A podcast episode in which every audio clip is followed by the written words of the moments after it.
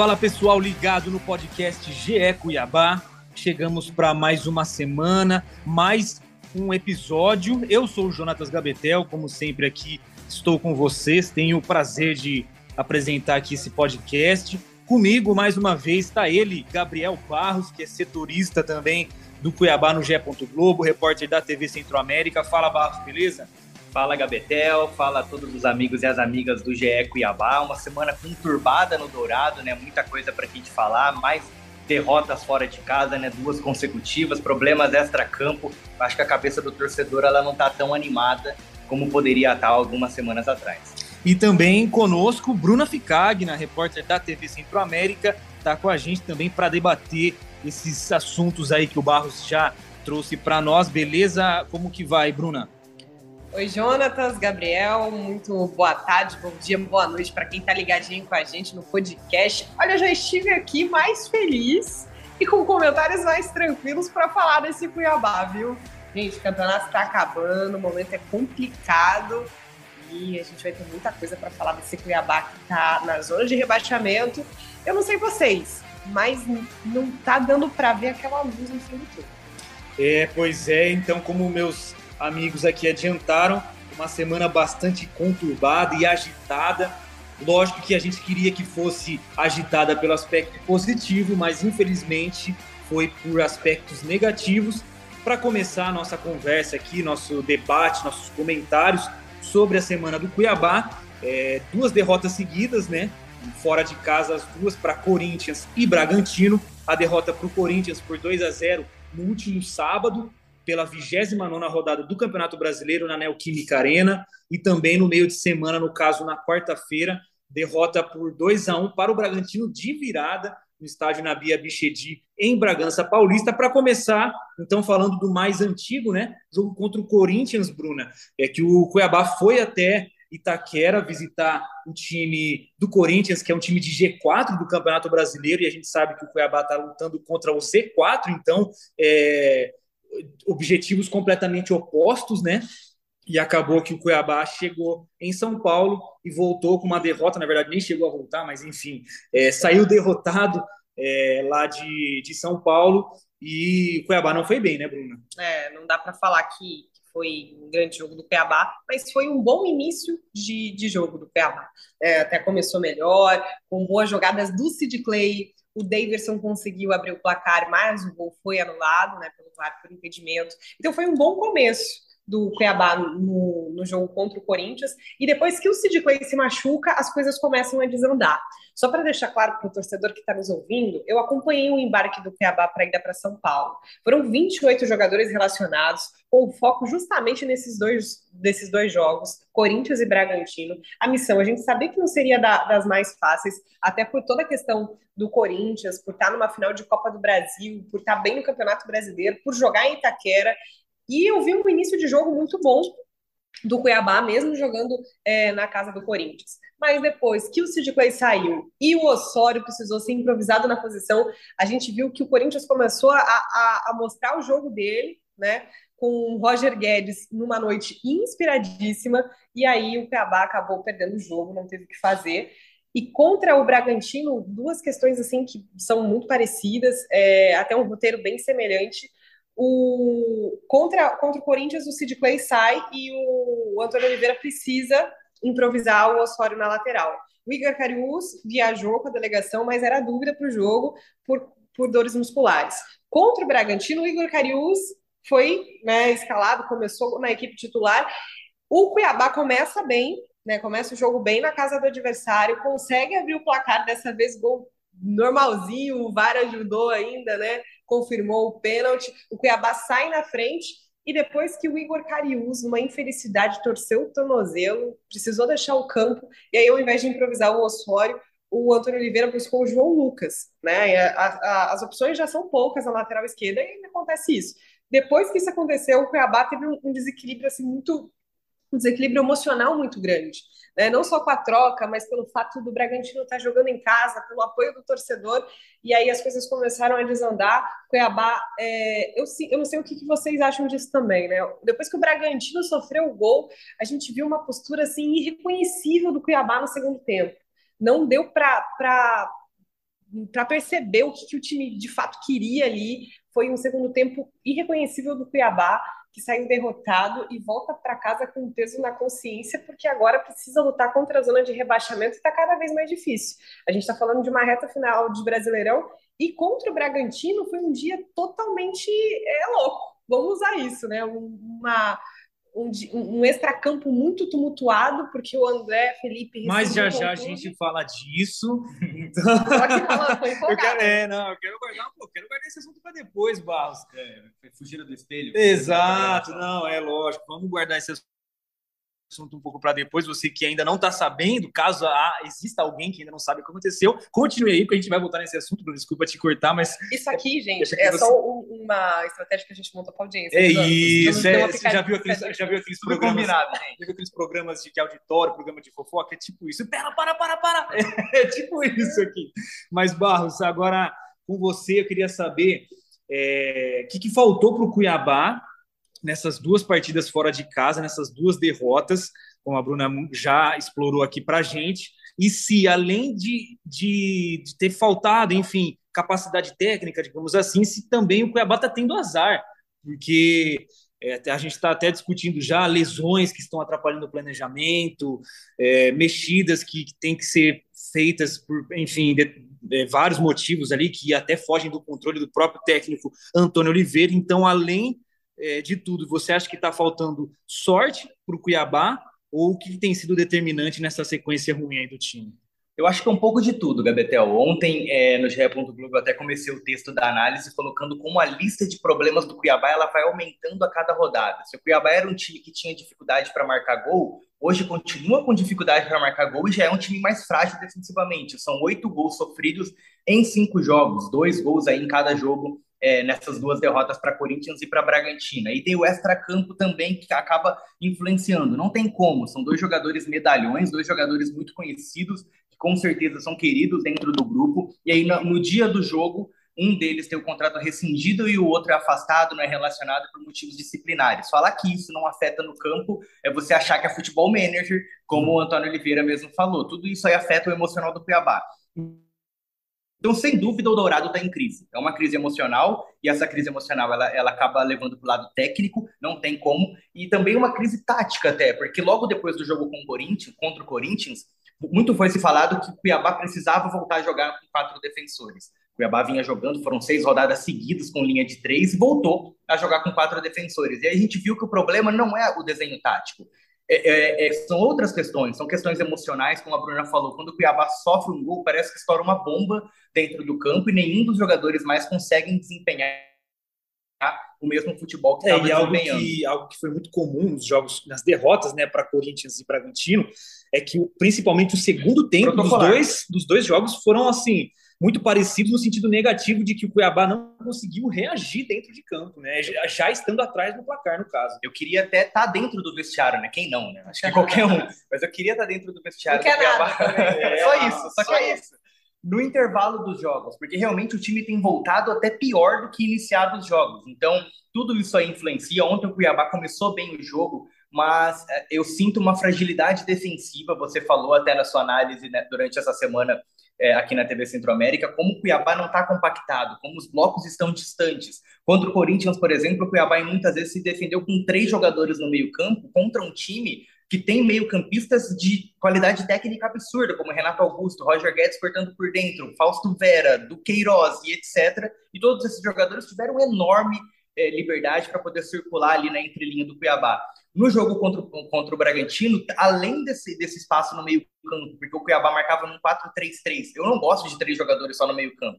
Para mim, um time como o Cuiabá tem que ter pelo menos 4-4-2 ou 4-5-1. Cinco jogadores ali congestionando o meio-campo para não deixar o adversário jogar, principalmente fora de casa.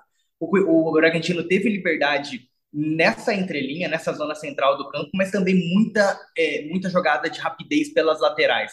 E aí entra a falta de é, é, uma capacidade elevada do Daniel Guedes em ser um lateral defensivo. Ele vai muito bem no ataque, mas, por exemplo, ele toma um drible do Elinho, que ali desmontou completamente a estrutura do Cuiabá e saiu o gol da virada.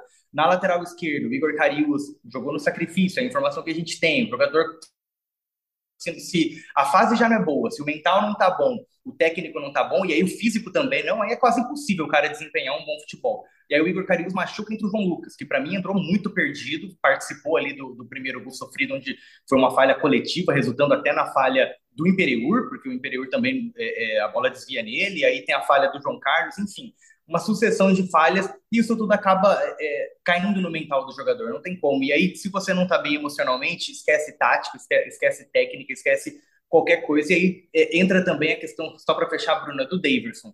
Ele chegou para ser o cara, o homem gol. É, é muito fácil falar, ele mesmo na entrevista falou, só perde quem está lá dentro. É claro, e, e, o Davidson tem a história dele e ele merece todo o respeito possível. Mas aquele gol não se perde. É um 2 a 0 O Cuiabá não vence fora de casa há três meses, há mais de três meses, seis derrotas e dois empates nessa sequência. Um 2 a 0 ali poderia encaminhar uma vitória é, Auriverde fora de casa contra o Bragantino e ele perde o gol. E isso aí também acaba afetando. O, o jogador olha, o centroavante, o cara que é para fazer o gol, ele perde aquele gol.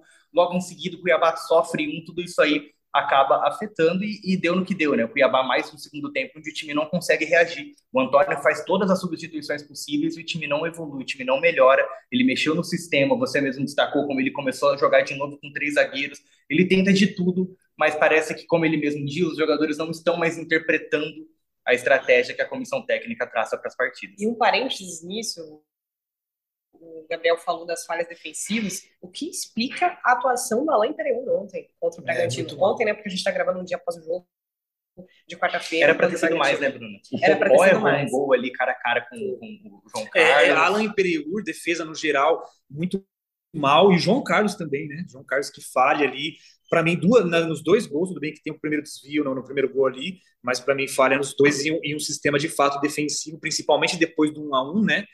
É, que, enfim, vacilou demais e parecia desligado da partida. Jogadores errando saída de bola simples, e... sendo desarmados muito facilmente por atacantes, né? Que é completamente oposto. Só resgatando até uma, uma sonora do Antônio, eu lembro que ele falou que o Cuiabá tinha a quinta melhor defesa e se o Cuiabá é, melhorasse os números ofensivos, iria estar no G4. Uhum. O problema é que foi o oposto. O Cuiabá continua com, com, com pior ataque, agora é a décima primeira defesa menos vazada, ou seja, sofreu muitos gols nas últimas rodadas, então aconteceu o oposto. Ao invés de melhorar a parte ofensiva e continuar com solidez defensiva, piorou a parte defensiva e agora está tudo equilibrado, está tudo ruim. É verdade.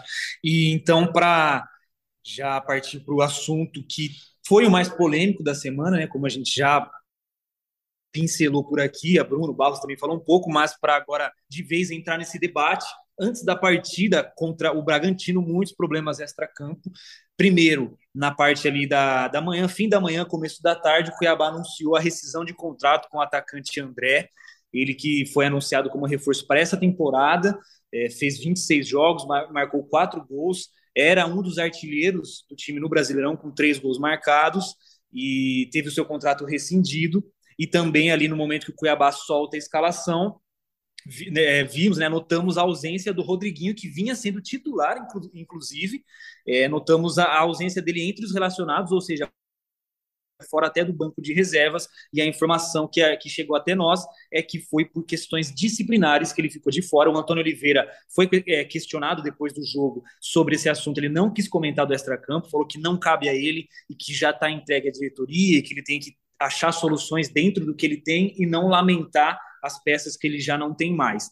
É, então, assim, um extra-campo, um bastidor muito agitado, principalmente nesse pré-jogo contra o, o, Bragantino, né, Bruna? Então, você acredita que isso afeta o, o emocional do elenco e também, além disso, se você tiver até alguma informação nova do que de repente possa ter motivado essa rescisão, no caso do André e, esse afastamento aí é, provisório do Rodriguinho, né? A gente tem buscado muito, né? Não só eu, mas vocês também, é, saber o motivo, o que aconteceu em Atibaia é, ou em Bragança Paulista para que isso acontecesse no dia do jogo. Né? O Cuiabá publica uma nota falando que o André é, rompeu o contrato com o clube, né, de, em comum acordo. E no dia do, do jogo, o André não vinha sendo tão utilizado assim, os números mostram isso, mas o que causa até um, um espanto é ver que o Rodriguinho não foi relacionado para o jogo. O Rodriguinho, que foi titular contra o Corinthians, é o artilheiro do time na temporada, não foi relacionado por questões disciplinares. E o que a, a gente busca né, de informação é de fato saber o que aconteceu se os dois estavam envolvidos em alguma questão que o clube é, não gostou, né? A gente está buscando informações em relação a isso. Ah, o clube em si não, não se pronunciou. A, a, postura que o clube tem adotado em momentos como esse é não falar sobre, inclusive no pré-jogo, que normalmente acontece uma coletiva, a coletiva não vai acontecer. O clube está adotando aí a lei do silêncio para o jogo contra o Flamengo, não vai falar nada sobre, e a gente vai buscando respostas para que para saber, né, para que o torcedor também entenda o que está acontecendo. Só que é complicado, o time estava né, fora, estava jogando em Bragança Paulista, a gente vai buscando informações e não tem como isso não afetar. O, o Marcão, no final do jogo, ele fala muito de uma questão comportamental, que eu achei muito interessante. O Marcão, ele é um, um jogador que já teve uma passagem pelo Cuiabá, quando o time estava ainda na Série C. Ele não é um titular absoluto no meio-campo, mas ele tem essa postura de liderança na equipe. Tanto é que ele estava com a braçadeira de capitão no final do jogo. E ele falou muito que essa postura de um time que está no Z4, esse comportamento tem que mudar. Então já mostra que o, o, o time em si não entrou em campo com a, a atenção voltada para o jogo, até porque todas essas questões mexem com o emocional. É de informação preliminar que a gente tem, é que pode ter acontecido um conflito interno, né? É, que motivou esses afastamentos, enfim, rescisão e tudo mais, só que com certeza a gente vai apurar com mais detalhes, a gente não pode soltar nada precipitadamente, né, Barros?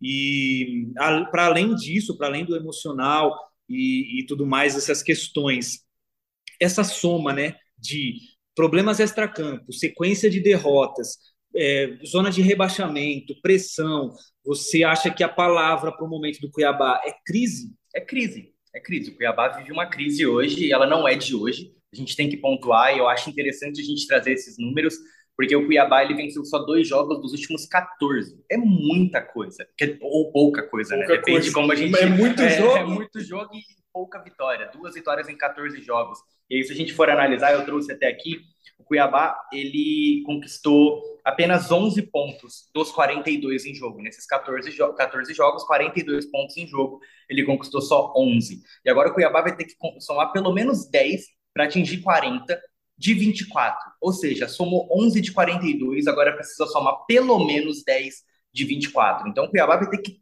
virar um time que começa a vencer dentro de casa já tem que começar contra o Flamengo. E você diz rapidinho, Barros, 10 de desses 24 para chegar aos 40, chegar aos 40 e ainda contar com um milagre para se salvar, é um né? Porque pouco, acho que um time, né, que salvou só, 40. Só o Palmeiras nos últimos 10 anos, em 2014, se salvou com 40 pontos. Só o Palmeiras e, e 2014 já tem um tempo ainda também. É, os, teve um time também que a gente até coloca na matéria que só se salvou com 39. Ceará. Ceará. Se salvou com 39 pontos. Mas é muito raro. Ano passado, mesmo o Cuiabá, acho que terminou com 47, né? e foi se salvar na última Exato. rodada. Então, a tendência é que esse campeonato termine com, com, uma pontuação mais baixa do que a temporada passada. O Grêmio caiu com 44, né? 45 foi com 44, se eu não estou não enganado, e o Juventude, que ficou abaixo ainda do Cuiabá, foi o último time que se salvou, acho que se salva com 45 ou 46, então, algo nessa faixa. O Cuiabá precisa somar 10 de 24 para bater 40, e a chance de rebaixamento com 40 pontos ela é muito alta. Uhum. E o time tem que ganhar, e quando a gente olha, é, é, é chato a gente ficar olhando o que já passou, mas é, para fazer uma análise do futuro, a gente tem que olhar para o passado. O Cuiabá ganhar dois jogos de 14 é pouquíssima, é pouquíssima vitória. Então, é complicado, a situação é tensa, é, vive uma crise extra-campo também, isso acaba afetando dentro de campo, não tem como é, é, afastar as duas coisas, se foi conflito interno com diretoria, é, independentemente do que aconteceu para esses jogadores não estarem presentes, é óbvio que isso afeta ainda mais horas antes do jogo. A, a, a, a nota sobre a rescisão do André, ela sai horas antes, né? na manhã o jogo aconteceu, iniciou às 18 horas, então é pouquíssimo tempo, então é um time que parece que não tem é, poder de reação. Isso a gente vê nas partidas também, né? Até quando sai na frente, toma virada. Quando sai atrás, não consegue virar. Então, tudo isso aí complica. O Cuiabá vai ter que ter uma mudança de chave.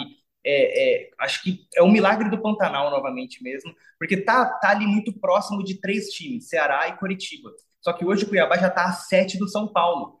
E o São Paulo tem dois jogos a menos. O São Paulo não jogou ainda nessa rodada e o São Paulo não jogou na rodada em que ele teve final de Sul-Americana. Então o São Paulo, que é o 14 hoje, pode abrir 10 pontos do Cuiabá, hoje, com um jogo a menos. E ainda tem o Botafogo com 37, ou seja, hoje o Cuiabá só compete hoje. Isso pode mudar semana que vem, somente com Curitiba e Ceará. E a gente analisando o jogo dessas duas equipes, aparentemente Ceará e Curitiba vivem momentos mais leves do que o Cuiabá. Então, dos três ali, o Cuiabá é o time hoje que tem mais até é, é, a gente analisa mais de perto, mas é o time que parece que está mais próximo, está seguindo à risca o roteiro de rebaixamento, infelizmente. É, e diante disso, já tem um confronto dificílimo novamente no sábado contra o Flamengo na Arena Pantanal. Então, mais uma pedreira, um time finalista de Copa do Brasil, finalista de Libertadores, da parte de cima da tabela do Campeonato Brasileiro, com um dos melhores elencos do Campeonato é, brasileiro, com investimento muito alto, ou seja, mais um jogo dificílimo, um desafio gigantesco, é, em que Cuiabá vai ter que se superar, vai, ser, vai ter que se desdobrar para tentar pelo menos pontuar nesse jogo, né, Bruna? E também com problemas além do extracampo, mas já em campo, né? Porque, como a gente já entrou aqui em detalhes, o, além da perda do, do Igor Carius do jogo contra o Bragantino, torção no tornozelo e tudo mais, teve o Camilo que saiu também, né, com um problema ali é, no, aparentemente no tornozelo direito. A informação é que os dois vão ser reavaliados, mas é, a probabilidade de serem desfalques é muito grande. Então, problemas, né, Bruna? Grandes problemas para o técnico Antônio Oliveira e tem um possível retorno do Sid Clay, Exato. né, que está fazendo fisioterapia, que é uma informação apurada pelo Jonatas, e pode ser que volte para a lateral esquerda. Dentro disso, é difícil imaginar como o Antônio Oliveira vai montar um Cuiabá para jogar contra o, o, Flamengo. Se ele vai voltar a jogar com três zagueiros, até porque parar o Flamengo não vai ser uma missão fácil. Então, de repente, adotar uma, uma, né, uma formação mais cautelosa, mesmo jogando dentro de casa, com aquele objetivo de pelo menos tentar um ponto? Eu acho, assim, é, aí é opinião. Eu acho que ele vai com linha de três para se defender com cinco. Pode ser. Se o Flamengo vier com, com jogadores que atendem, a tendência é que não, né? Porque o Flamengo tem o primeiro jogo da final da Copa do Brasil na próxima uhum. semana. Caso o Flamengo escale seus principais jogadores, um ou outro pelo menos, o Cuiabá precisa de cinco jogadores ali na última linha para ter pelo menos superioridade numérica. Porque é, se, se tiver igualdade ali, 4 contra 4, dificilmente segura o time do Flamengo. Então eu, eu vejo que ele deve colocar novamente uma linha de 5 para poder se defender ali num 5-4-1, alguma coisa do tipo, para tentar pelo menos um empate, não sei o que vocês acham. Às vezes colocar o Marcão no lugar do Camilo, é, o Denilson a gente viu ali que não vinha fazendo jogos ruins, a gente não está falando, não está crucificando aqui o Denilson, mas ali o, sentiu um pouquinho né, o, o, clima do jogo, ele até acabou sendo punido com um cartão amarelo. Talvez para esse jogo contra o Flamengo, o Antônio é, monte um time com jogadores mais experientes no meio-campo e que tenha é, essa calma para controlar a partida, controlar o ambiente, principalmente diante de todas essas questões emocionais que envolvem o time. E a gente não pode deixar de falar da estreia do Gustavo Nescau, né? O Gustavo Nescau era uma expectativa para estrear na Série A, ele que fez parte do time que foi campeão contra o Bragantino, do Brasileiro de Aspirantes.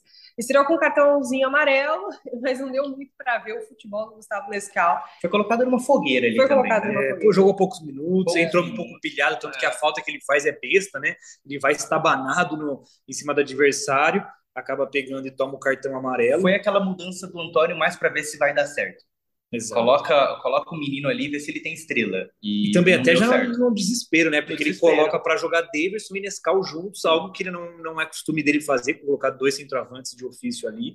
Mas é, já foi uma estreia, querendo ou não, já dá seus primeiros passos aí na Série A desse ano. Ele que jogou alguns jogos de Série A do ano passado, mas faz muito tempo isso, então tem uma diferença absurda nesse meio de tempo, como gostaria a Bruna de dizer, esse gap, né? Teve um gap, a Bruna informação de bastidor aqui, né? A Bruna fica me, me zoando, brincando comigo. que eu é gosto. uma palavra chique. Né, ah, lá, que eu gosto de falar esses termos. É, é só para Gabetel. Termos americanizados aí do vocabulário, mas enfim. Barros, diante também, novamente, né, desses problemas e desfalques, porque a gente já falou que Camilo, Igor Carius, possível volta do Sid Clay, o André já não, não, faz mais parte do elenco, o Rodriguinho a gente vai ficar até de olho se ele vai ser reintegrado ou se, de repente, já está fora de vez.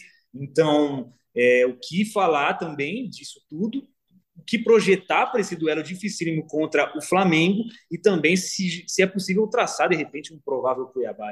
Já faz um tempo que eu, que eu falo aqui que o Cuiabá não, não pode mais olhar o adversário. Né? O Cuiabá precisa somar pontos independentemente de com quem jogue e onde jogue. E se o Cuiabá não consegue vencer fora de casa, já são mais de três meses.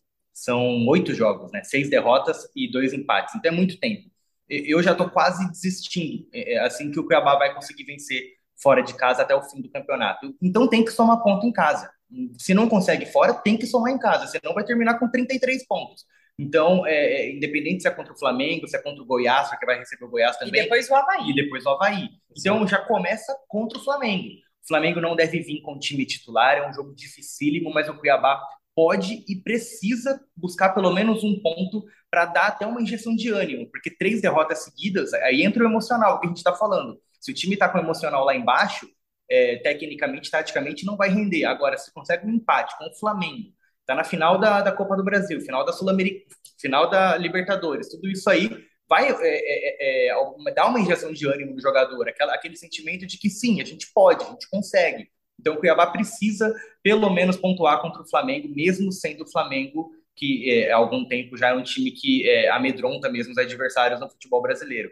É, agora, precisa ter um, uma cautela. Eu acho que contra o Corinthians, por exemplo, fora de casa, eu não teria escalado aquele time mais ofensivo, com Rodriguinho, Denilson, jogadores de mais dinâmica ofensiva do que qualidades defensivas. Então, contra o Flamengo, um 5-4-1, eu acho que é o ideal. Você coloca ali três zagueiros, Daniel Guedes, Sid Clay, se tiver condições de jogo é, nas duas alas, preenche o meio-campo com Marcão, é, jogadores que conseguem é, é, dar um, um, suporte maior na marcação. Colocaria também dois pontas, talvez Valdívia e André Luiz, que são jogadores que conseguem ajudar na recomposição e também tem qualidade e velocidade para sair no contra-ataque, porque é o que eu falei contra o Corinthians. O Cuiabá não vai ter a bola. Mesmo jogando em casa, não vai ter a bola. A posse vai ser do Flamengo. Então o Cuiabá vai ter que aproveitar as espetadas nos contra-ataques.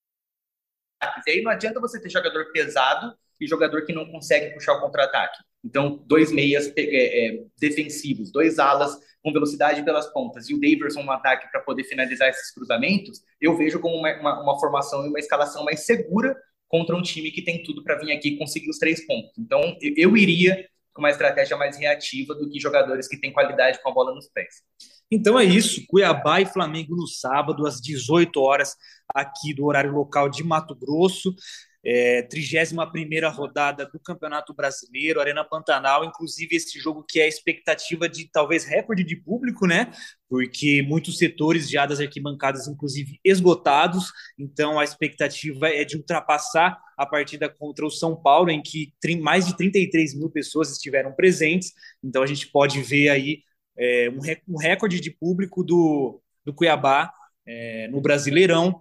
Então, a você que nos ouviu até agora, nosso muito obrigado. Eu sou Jonatas Gabetel, agradeço de coração mais uma vez a sua companhia. Comigo esteve Bruna Ficagna. Valeu, Bruna. Valeu, pessoal. Até a próxima. Quem sabe num podcast mais leve, sem climão para falar, hein? Exatamente. E também valeu, Barros. Até uma próxima. Valeu, Gabetel, valeu, Bruno. Hoje não teve nem é, poesia, né? Hoje, é, verdade, hoje, hoje, é, hoje o clima não estava para isso. A gente espera que, quem sabe, no próximo episódio, depois de um bom resultado contra o Flamengo, talvez uma vitória também é, na outra partida, que é contra o Ceará, concorrente direto, a gente consiga trazer boas notícias para o torcedor. Valeu! Valeu a todos mais uma vez, um grande abraço, até a próxima.